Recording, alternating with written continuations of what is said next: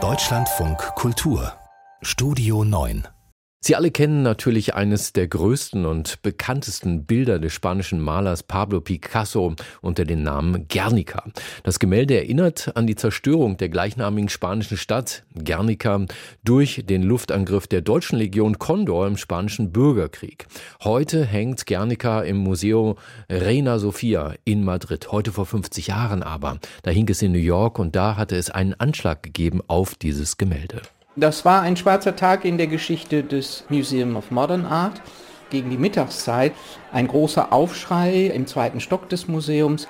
Wolfgang Müller, Direktor des Picasso-Museums Münster, kennt das Ereignis gut, das am 28. Februar 1974 die Kunstwelt erschüttert. Ein iranischstämmiger Künstler, der in London studiert hat, der damals 30 Jahre alt ist, Tony Shafrazy, sprüht mit roter Farbe einen Antikriegsslogan auf diese Ikone auf Guernica und verlässt nicht den Tatort, sondern ruft, rufen Sie den Kurator, ich bin ein Künstler. Ich war vollkommen ruhig.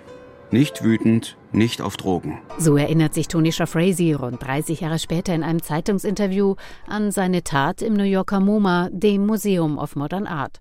Kurz bevor er zur Spraydose greift, ruft er noch von einem Münztelefon aus die Presse an. Ich musste mein eigener Judas sein. Ich musste es tun und ich musste es verraten. Kill, Lies All.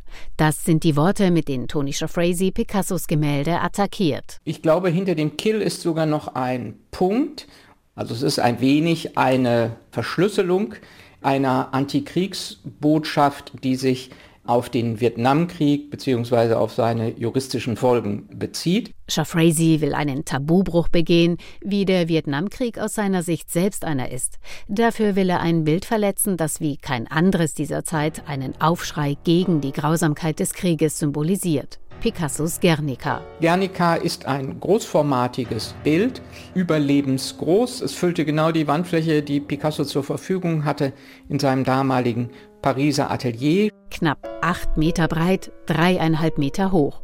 Eine Szenerie in schwarz-weiß-grau. Eine Frau hält ihr totes Kind im Arm. Ein Speer durchbohrt ein Pferd. Flammen züngeln aus einem brennenden Haus. Ein brüllender Stier. Man sieht die Quelle der Zerstörung nicht, was es besonders subtil macht. Man sieht keine Bomben fallen, man sieht keine Kanonen, man sieht auch keine Gewehre. Mit seinem Bild reagiert Picasso auf die Bombardierung der spanischen Stadt Guernica am 26. April 1937 durch deutsche Kampfflugzeuge. In einer der raren Tonaufnahmen, die es von Picasso gibt, sagte er selbst über sein Bild. Jedes Werk entstand in einer Situation, in einer bestimmten Epoche, in der wir uns alle befanden. Das war eine der ersten von vielen Katastrophen, die wir erlebten. Aber so ist das. Das sind persönliche Eindrücke und Erinnerungen Erinnerungen, die man für sich festhält.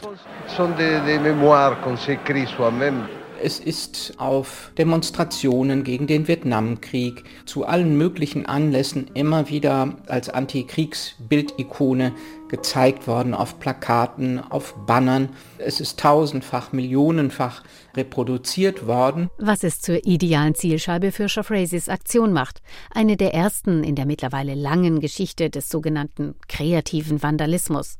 Schon 1914 hatte eine Suffragette, die für das Frauenwahlrecht kämpfte, die Leinwand der Venus von Diego Velázquez aufgeschlitzt. Heute sind es Klimaschützer, die mit Kartoffelbrei, Erbsenpüree, Farbe und aufgeklebten Fotos Gemälde von Van Gogh, Leonardo da Vinci oder Botticelli attackieren. Denn auch Kulturinstitutionen sind Orte der Demokratie und damit des zivilen Ungehorsams, betont der Protestforscher und Sozialphilosoph Robin Zelikates. Das Museum ist auch ein öffentlicher Ort. Und natürlich gibt es auch eine lange Geschichte auch des Aktivismus in Museen. Kunst schon lange seit dem 19. Jahrhundert ist immer auch wesentlich Aktivismus gewesen. Nicht hat selbst das Ziel der Provokation, der Unterbrechung unserer alltäglichen Gewohnheiten, der radikalen Veränderung häufig verfolgt. Gerade viele der Künstler, die heute in den Museen hängen, waren mit diesen Agenten der radikalen Kritik durchaus sehr eng verbunden. Und immerhin, die Aktionen der Klimaschützer lassen die Kunst selbst in der Regel unversehrt. Anders Tony Shafrazy bei Picassos Guernica, Museumsdirektor Wolfgang Müller. Was passiert ist, dass die Chefrestauratorin des MoMA zu dem Bild eilt und immerhin innerhalb einer Stunde mit organischem Lösungsmittel die Farbe relativ mühelos entfernen kann. Guernica übersteht die Attacke, nur winzige Farbpartikel, die mit bloßem Auge nicht zu sehen sind, werden Teil von Picassos Gemälde. Heute hängt es im Museo Reina Sofia in Madrid hinter Panzerglas.